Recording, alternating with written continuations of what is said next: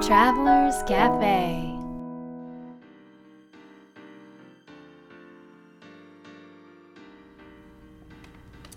ライフトラベラーカフェの皆さんこんにちは。松田美弘です。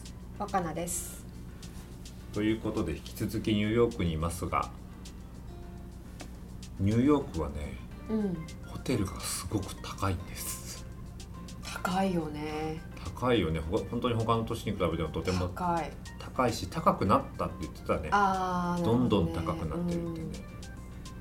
うん。あのその高い割にうん、冷蔵庫とかないよね。そうなのよ。ちょっとびっくりすると思う多分。今回はあの国連で仕事があったので、うん。えーその国連の近くのホテルにうんうん。でまあ立地は良いのでね、うんうんうん。えーなかなかのお値段のするうん。ホテルなのですが、うん。なんか日本のビジネスホテルよりもあのーついてるものがなかったりして、うん。うん、これぞニューヨークのホテルです、そうだね。でもないならないでさ、うん。うんあのなんとかなるもんだよねなんかそうだね、例えば、うん。まあ、私たちはよくジュースをね、うん、先週もね言ったけど。そうそう朝買ってでそその日のうちに飲むものも買ってきたりとか、うん。それこそちょっと冷蔵に入れといた方がいいんじゃないっていうものも、うん。まあ買ったりするんだけど、うん。でも窓辺に置いたりしてね。窓際がちょっと寒いからね。窓際に置いて。なんとかなるもんだね。冷蔵したり。うん。あとは部屋を快適にする方法は何をやってるかな？あとね、まあ、そうのん。ちょっとその設備っていう面で言うと、うん。あのついてるものが少ないと、うん。あのまあないまま過ごすっていうことも選択肢としてはあると思うんだけど、うん。まあ、例えばねあの寒いじゃない？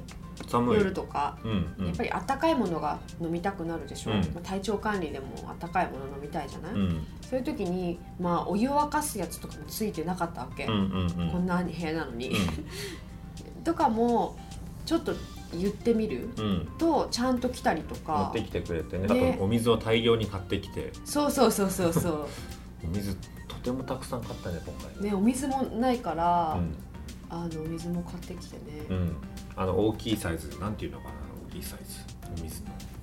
ガロン系。ガロン。ガロンで買ってくる。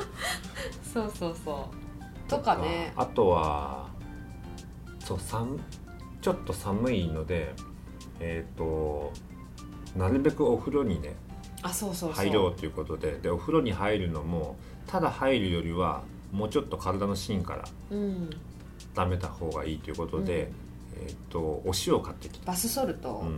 買ってきて、でどうしてもこう海外のお風呂特にアメリカのお風呂って、うん。あのとってもこう低いじゃない、うんうんうん。で下ももちろん硬いし、うん。みんなもうそんなとこあんまり入れないみたいないうところでうも、ん。なるべく快適に入れるよううに、ん。あのエエッセンシャルオイルとかね、うん。バスソルトとか入れたり音楽かけたり、うん。あのちょっと光が明るすぎる時はちょっと消して廊下つけてみたいな、うん。なんか本当にちょっとしたことで なんか心地よさを頑張って作ったよね。うん、お塩あれだねホールフーズマーケットというオーガニックスーパーのうん。ホールボディ、ボディっていう、ボディん？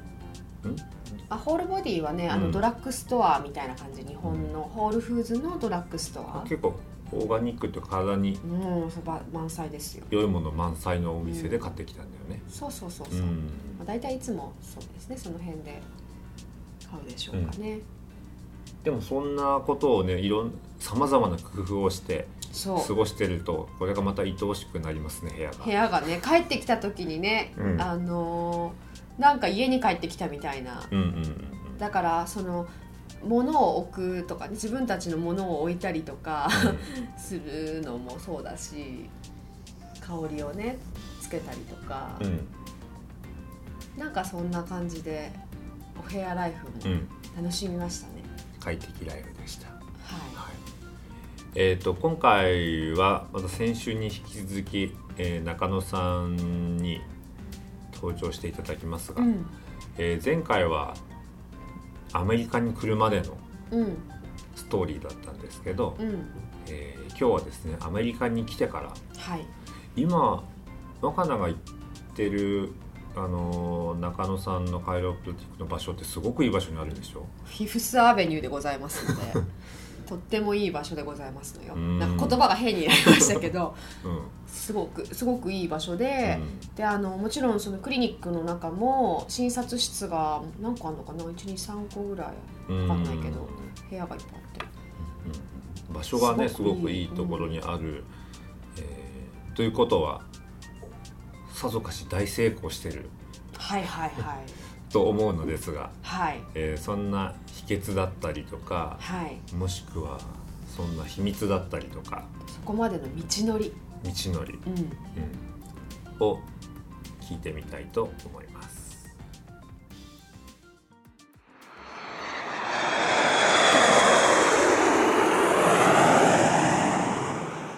ここからアメリカ生活が始まってそうですね、26歳、今僕38なんで、まあ12年ですかね、そんな前で。ただ、メリカの生活が始まったじゃあ最初の場所はロサンゼルスだったロサンゼルスです。ロサンゼルスすごくいいところで、これやっぱり降りた瞬間に、あのーカラッと晴れた天気で、ハーレーがババババって走ってくんですよね。それでアメ車がバンバン走ってて、道が広くて、あこれもう帰らないなって思っちゃいまし。最高だなと思って。それで、まあ、学校もちろん行って真剣に勉強ずっとしてきましたけど、同時にやっぱりサーフィンしたりとか、仲間もできて、あのまあ、第二の故郷というか、本当に快適な生活でしたよね。最初はじゃあそのロサンゼルスのカイロプラクティックの学校に通った。そうです、だから学校やっぱなかなか英語喋れない人入れてくれないですからね、それまで1年ぐらいから英語を勉強したりとか、あとあの、えーいろんな苦労もしてきましたけどね、一番の苦労は何でした？その頃。一番の苦労は、英語じゃないですかね、やっぱ英語が、で旅行してたんで、英語喋れるって思ってたんですよ、だけど英語喋れるんじゃなくて、通じるんだったんですよね、これ。なるほどそこは大きな違い。だね。でで通じるレベルだったんですよ。ね通じるレベルだとやっぱりあのdoctor degree っていうかその学校入れてくれないですからね。なるほどそれねで大変でしたね。最初今でも覚えてますけどロサンゼルスの空港からタクシーに乗ってその当時本当に安いあの基本バックパッカーですからね1日30ドルぐらいのところへ 行くわけですけどそこまでタクシーに乗ったタクシーの運転手になんかすごくこうバカにされた感があって英語がこう通じない通じるのかな喋れないみたいな。それでなんかひどいまあなんか嫌な対応だったんですよ。でそのホテルに着いた時に、まあ、ホテルっていうか、まあ、宿ですよ。ね、着いた時にほら着いたぞみたいな感じで。自分でなんかこんなスタートでいいのかなって思って。で当時お金やっぱりなかったんですけどちょっとその人にあの30ドルぐらいチップ上げてみたんですよね。へなんで思ったか今でも分かんないんですけど、チップ上げなきゃいけないってことを思ってて、で2択だったんですけど、チップ上げないか、すごく上げるか、っていうふうに思って、じゃあすごく上げてみたんですよね。はい。あの倍ぐらいの倍どころじゃないな本当に高いチップ。そしたらその人ものすごく態度が変わっちゃって あのもうさあですよさあ。あのそれで荷物持ってくるね。であの玄関のところまで持ってくる。あなんだこれ結構なんか英語とかじゃなくて自分がまあねお金なのか何かわかんないけど実力つければいけるのかなってちょっと思ってそこでそう思ったわけですあね本当に安いチップでしたけどね、今はもう30ドルぐらい、まあ、当時高かったですけど、あれ払ったから LA のスタート、すごく楽しくなったんじゃないかって、今、天へえ面白い。気ですよね、気づきがありましたね。じゃあそのロサンゼルスでは学校に行きながら、まあ、サーフィンも楽しんででその学校が終わった後はそこで開業したんですよいやいや、あのー日本に日本と行ったり来たりしてたんですが、僕のやっぱりサーフィンがすごく、まあ、今でもそうなんですけど、好きで、オレンジカウンティーってやっぱ波がすごくいいんですよ。ただもっと波がいいところがハワイですよね、やっぱり、うんハワイ。とオレンジカウンティーとすごく迷ってて、でどっちでもまあ自分で楽しく仕事しながら、仕事は今でも好きですけどね、それであのサーフィンして、生活をしようかなと思ってたんですよね。そしたらなんかある時あの今嫁ですけど、ヒデか当時のパートナーと、ニューヨーク行ってみようっていうことになったんですよ。へえまた突然。突然なんですよ、本当に旅行ですよね、本当にあの時間があるし、まあ、旅行行ってみようっていうことになって、なぜかニューヨークに。行ったんですよ。見てみようっていうことで、そしたらこれがまたでも衝撃的で、あのーまあ、寒かったのも1月に来たんですよね確か。本当に寒い時期で。でダウンジャケットとかないですからね。なんか弟がくれたダウンジャケット1枚だけ持ってて。だけどすごく寒くて。で空港出た途端になんか知らないけどいきなりバスの運転手とお客さんが喧嘩してるんですよ。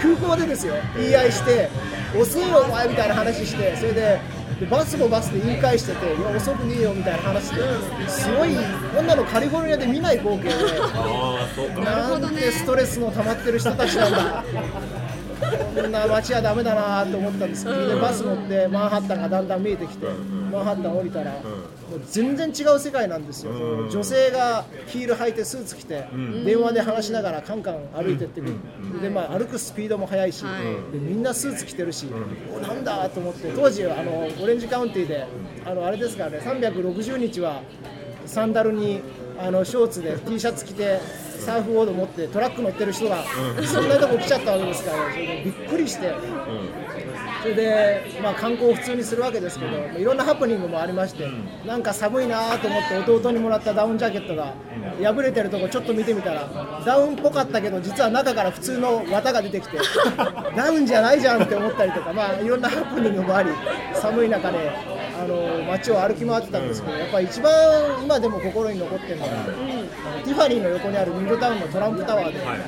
寒い中、そこを歩いててパッと見上げたら金色のあのバベルの塔みたいなトランプタワーが立ってるんですよ、でパッと見たらトランプタワーって書いてある。であの田舎に住んでてもやっぱドナルド・トランプがみんな知ってるん。で、あこれがあのトランプが一代で建てちゃった帝国の一部かと思ってそれでそこの中入って、あのヒデカと一緒にコーヒー飲んだんですよね、で寒い中のラテを2人で分けながら飲んでて、あニューヨーク来るとこういうことできるんじゃないの？みたいな話になったんですよね、慣れるわけないんですけど、来るだけで、だけど、ニューヨークってこういう街なんじゃないか？みたいな話であの盛り上がっちゃったんですよ、トランプって1台でこれ建てたんだよ、おかしいでしょみたいな話で、やっぱりニューヨークに住むと、こういうことができるかもしれないっていうなんか勝手に2人で盛り上がっちゃって。それがまあでも一番大きなニューヨークの中のあの思い出ですね、だからあの9-11の場所でもなく、ミュージアムでも、ミュージアムって博物館とかでもなく、セントラルパークでもなく、ただ目の前に立ってたトランプタワーで、こんな成功するやつがいるんだっていうのが一番でかかったですよね。それだけなんかこう影響を与えることをしたいっていうことにもつながるんですかね。あそれはでもあったかもしれないです、それでそれがやっぱりリンクしたのが、あの日本から来る時からそうだったんですけど、ずっと根底にあったのが、自分たちのやってる治療をもっといいものをどんどん作って、日本の医学を変えたいなっていう、で自分たちの治療がもっと受けるべき人がいっぱい世の中にはいるけど、受けれてないっていうことはもう、ずーっと昔から思ってて。でそれを伝えたいなっていうのがあったんですよね。だから別にビル建てたかったわけじゃないんですが確かにそうなんですよね。影響を与えることをしたいっていうのを常に思ってて影響を与える力が何かニューヨークには眠ってるんじゃないかっていうのは思いまして。じゃあそんな志を持ってニューヨークに引っ越してきましたよね。でそこでクリニックを開業していくにあたって最初からうまくいったんですか？いや行かないです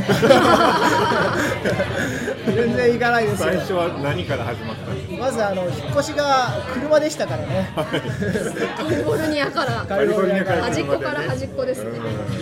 これでもあのカリフォルニアの海を見捨ててニューヨークに引っ越すっていうのはやっぱり、まあ大したことないかもしれないけど大変な作業で結構悩んだんですよね。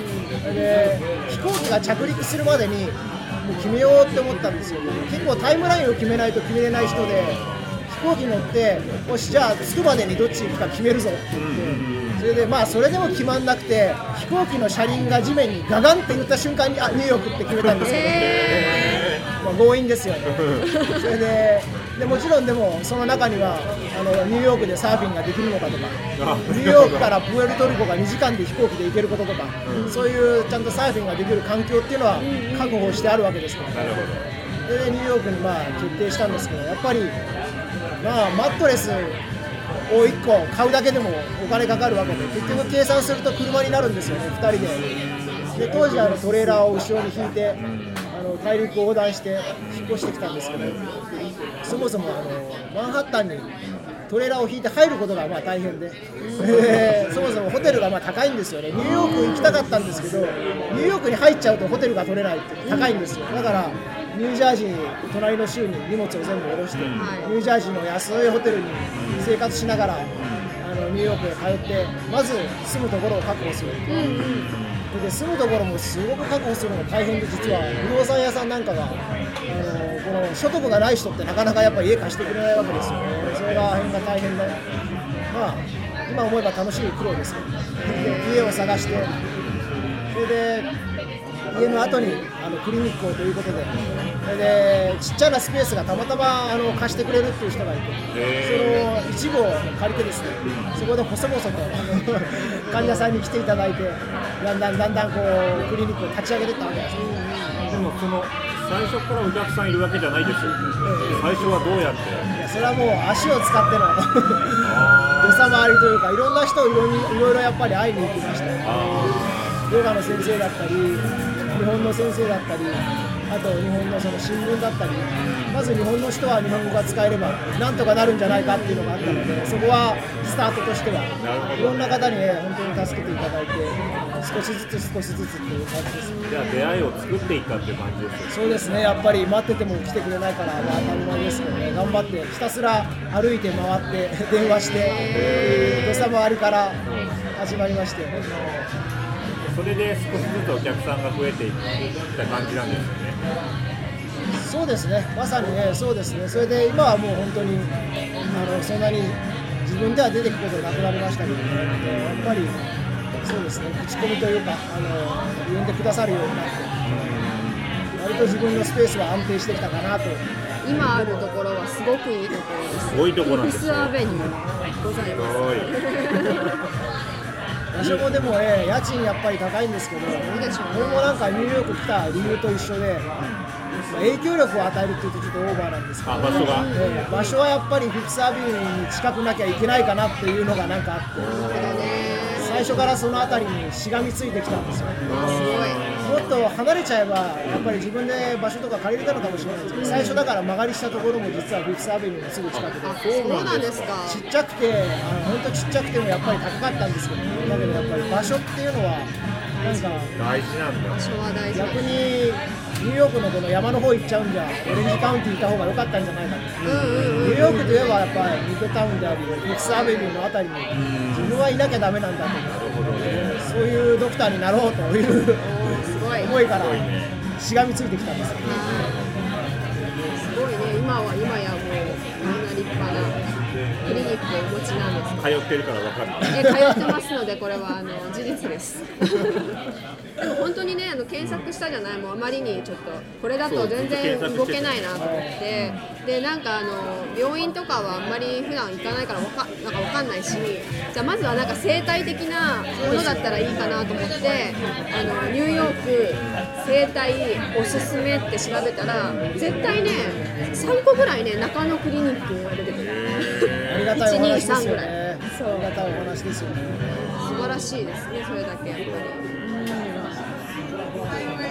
そう行っている治療法っていうのはその日本でお父さんで学んだから学んだこととアメリカで学んだこととこう融合してるんですね多少融合といえば融合ですよね。ただあの難しいのがなんか治療法って常に進化しちゃってで私たち4代続いてるって言うんですけどじゃあ4代前のことをやってるのか全然違うわけですよ。であの医学って当たり前だけど進化するわけで。で例えばあの脳梗塞なんかあるじゃないですか。脳内出血とかって。これ40年前だったらもうアイスパックで冷やして寝てなさいですよ。今やあの MRCT 取って出血部位を確認して解凍のオペして助かっていかに早いリハビリするかで社会復帰しちゃうわけですよこれぐらいのスピードでで僕らの分野も一緒であの軟部組織だとか筋肉だとか、まあ、腰痛なんかですね。そういう損傷のとこってかなり進化をし続けるわけですよ。ねなので、まあ、早い話が毎年変わってっちゃうような傾向もありますよね。現場の治療。そんなに180度は変わりませんが新しい治療を入れたりとか。だからもちろんその治療の一部として日本日本でやってたような方法っていうのは取り組んでますが、まあ、常にそうですね常に変化しちゃいますねそういうのが日本に入れれるといいなと思うんですけどやっぱり英語の壁とそのライセンスの壁とでギャップが出ちゃうんでいくら情報早くなってもやっぱり10年15年って開きが出ちゃいますよねそれを、えーいかにいい感じであの現場に伝えてあげたいかっていうのが僕のこれからやりたい仕事だなと思ってるんですけど今のも含めてこれからやっていきたい活動っていうのはどんなことがあるんですか？自分のやってることプラスアルファそれで自分よりいいドクター悔しいけどやっぱりアメリカにはまだまだいて。でそういう仲間をいっぱい持ってるんですよね。幸せなことになんか真剣に本当にカイロプラクティックに取り組む仲間ばっかり周りにいて。不思議なんですけど今思うと本当に不思議ですけどね。僕以外の今仲間ってみんな実は US のあのアメリカのオリンピックチームと同行してたりオリンピックの施設に入ってたりとかみんなトップアスリートばっかり見てるで僕はちょっとあの自分のクリニックにフォーカスしてきて患者さんとしてたまにアスリートトップクラスが来るっていう感じですけど、ね、そんな仲間がいっぱいいてで自分だけじゃなくてそういういいブレインをいっぱい使いながら日本に最高の治療を届けたいなと思ってます。治療の前にやっぱり診断だったり、医療としてのこういう分野を確立したいなと思ってます。高齢化社会もどんどん進んでくるし結局のところその治療法なんかいくらあったって患者さん本人がいかに気づいて元気な生活できるかどういうふうに治療を利用できるかっていうことになるわけですよ、だからそういう環境を作りたいなと。思ってそれいいですね。治療に頼るんじゃなくて治療を利用するっていうのが大事なのかもそうですよね。ねか病院に行けば全部治してもらえるって思うと他人他人事になっちゃう。そうそうそうそうそうですよね。本当にでも医学のすごく大事なとこですよだって無人島にいたらどうするんですかっていう話ですよね。結局自分の体って自分で見なきゃダメなわけ。でいくら歯医者さんよくたって歯ブラシしなきゃ虫歯になっちゃうわけであそうですそういうことがすごく大事なところで。僕らそれを伝えることってじゃあそれじゃあ伝えるのが仕事なの？ってなるといやそれも大事なウェイトあると思いますよ。予防とか含めて、はいはいはで要するに何したって本人が患者さんが健康でずっと維持してくれればそれで僕らいいわけですから。っていうとそういうことすると患者さんいなくなっちゃうんじゃないかと言われるんですけど、いや全然いなくならないですよやっぱり。それは。ちゃんとあの納得した患者さんってやっぱり次の方連れてきてくれるし。一見患者さん減るようだけどあの全然減らないですよね。そういう方向で行った方がみんなハッピーになるんじゃないかと思います患者さんのマインドを変えるっていうのがね、すごいドクターとしてされてることで素晴らしいなと思ってあの思ったんでしたでもこれが広がるといいですね本当に。ねぜひ広げてほしい。広げますよ。広がりますよ いやー今日も本当にいい話だったね。今日もエキサイティングだねこれ。いやーこれねこれ聞いた人はね、多分あのー何かもうしたくなるっていうかね自分がやりたかったことを本気でなんかやりたくなると思う。何かね、うん。したくなった。でしょ？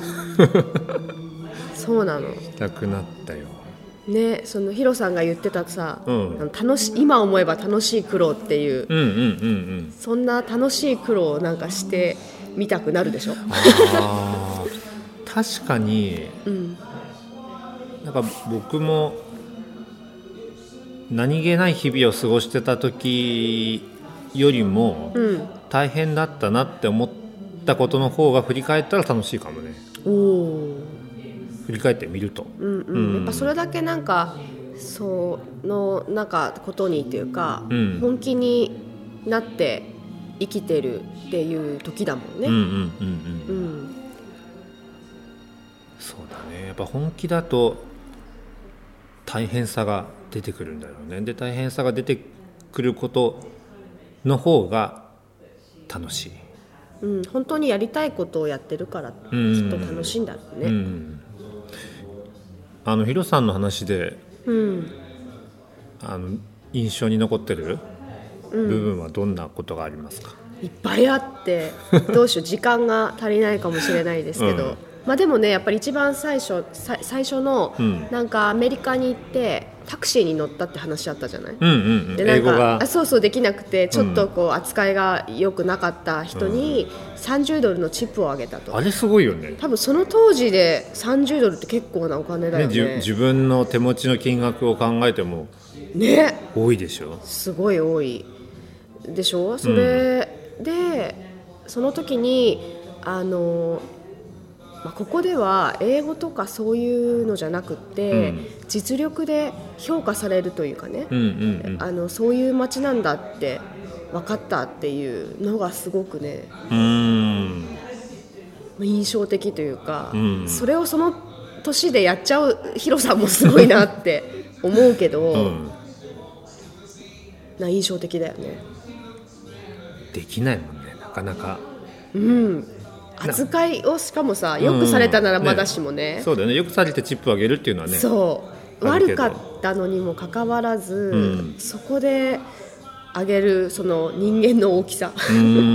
とあのそこで気づくうん。その気づき力というかね、うん。うん。それはすごいな。そうだね30ドル以上の価値があったって言ってたもんね。そうそうそう。だからそこでさ、やっぱりなんかなんていうのかなみんなひるんじゃうでしょ？なんか英語できないしとか、なんかそういうことじゃなくて、なんか目の向け方というかね。視点が違うんだろうね。そうそう。視点をの持ち方がねやっぱりすごくその強く 前向きに生きていく上で、うん。とても大切なんだなっていうのをすごくね、うん。そこで感じた。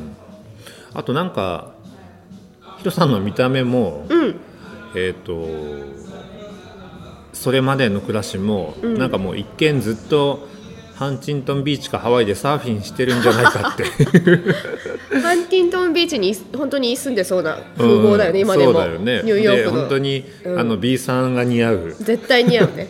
うんうん。革人靴なんだけど、ではない、ね、いきなりニューヨークに来ちゃったっていうのがね、そうね。うんあのニューヨークでのさ、うん。あのパートナーさんとね一緒に、うん。あの一番最初に来た時にね、うん。あの2人で1つのコーヒーを分け合った。あお金がねあんまりなくて。でうんうん、その時にあのトランプタワーを見てね、うん。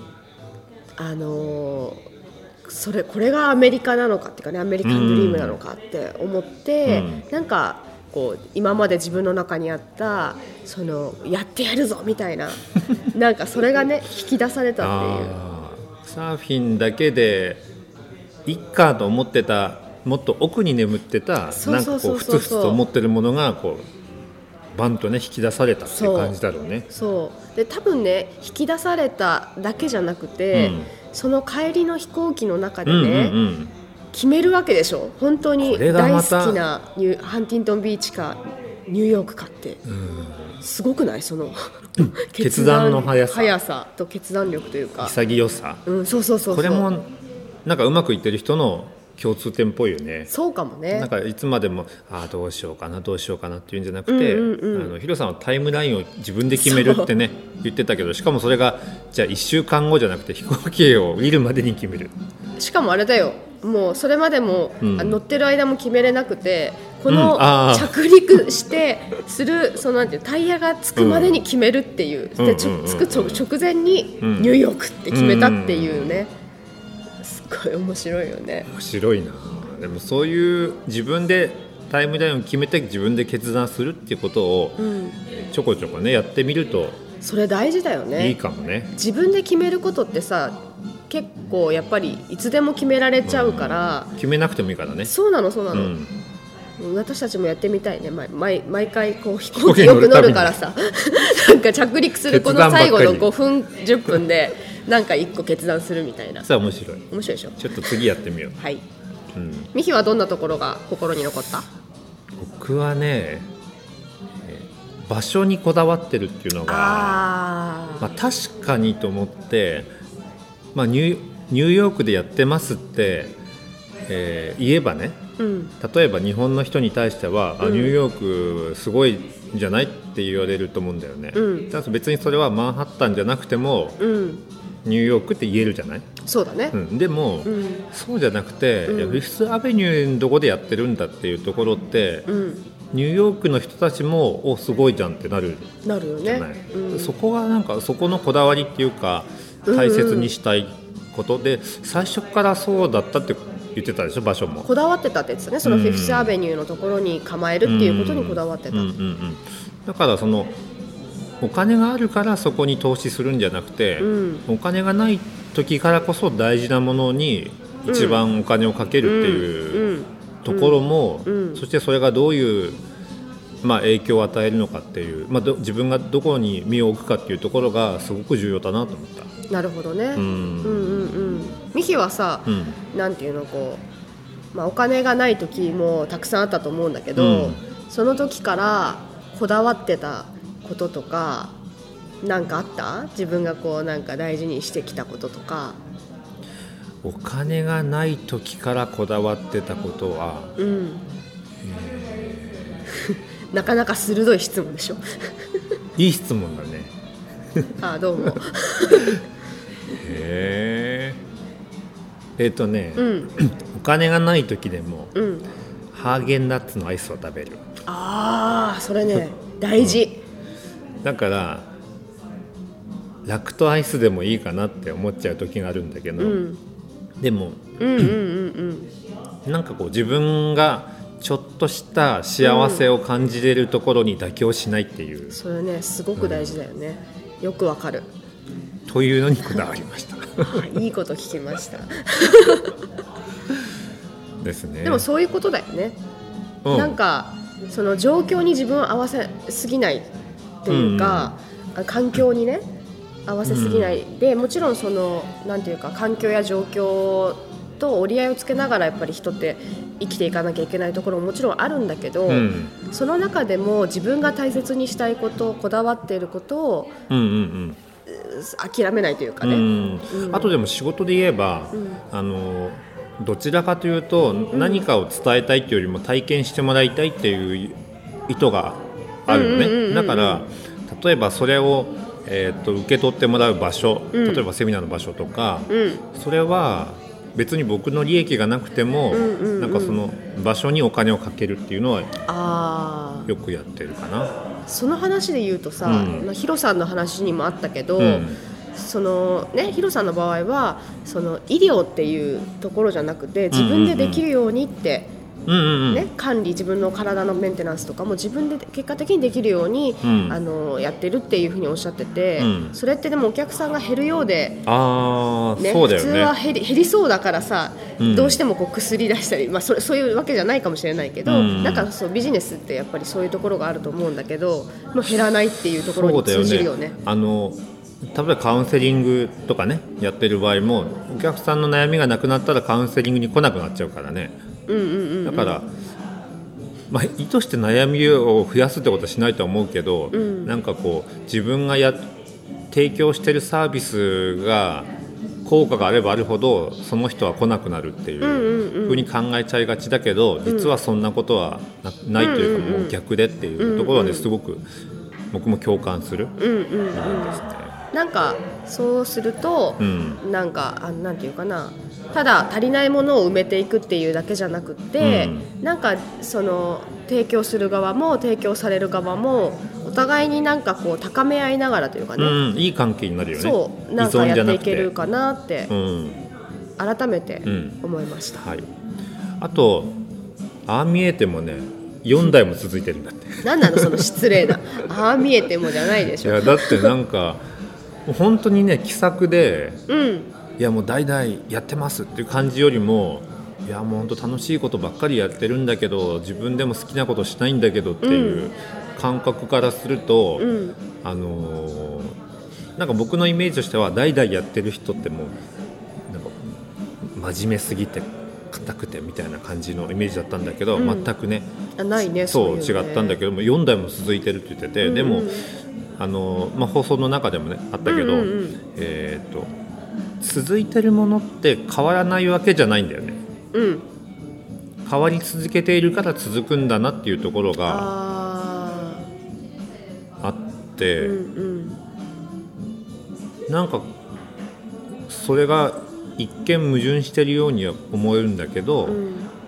えー、と変わ変わり続けることが、えーずっと存続することにつながっていくんだなっていうことが、うんうんうんとてもよくねうん。えー理解できたというか、うん。うん、感じたところです、そうだね。うん、で常にいいものねだからこそ追求していくっていうところの、その欲求、うん。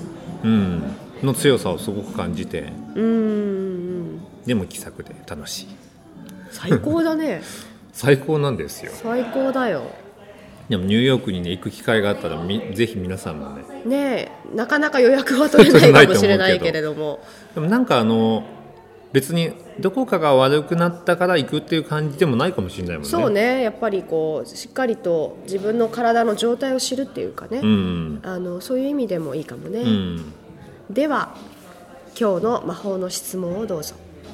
はい、えー魔法の質問は足を使ってできることは何ですか？足を使ってできることは何ですか？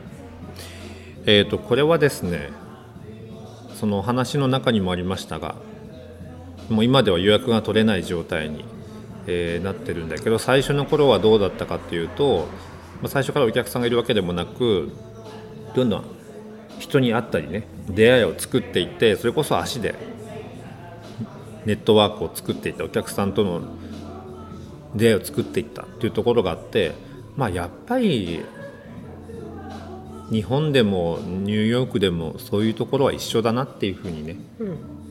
感じました、うん。えー足を使ってできることは何ですか？の答え。僕の答えは何かな？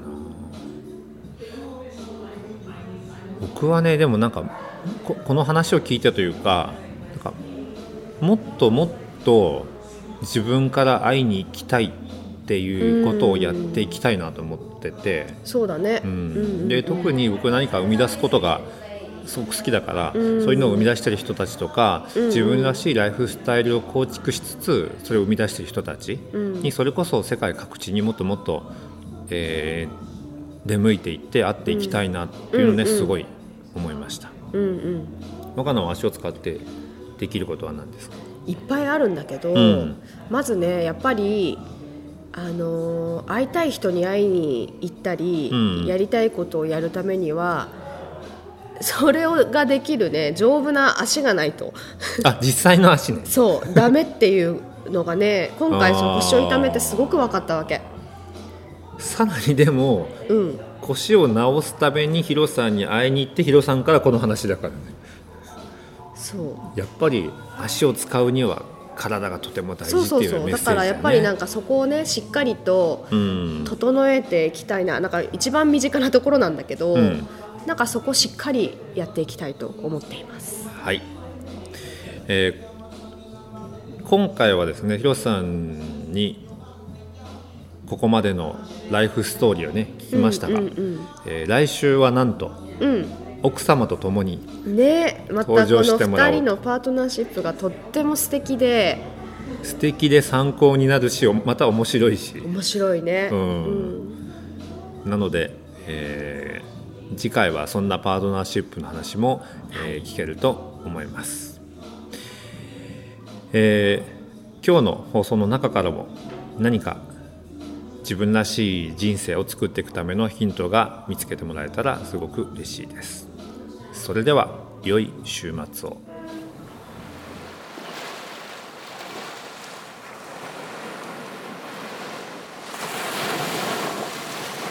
Life Travelers Cafe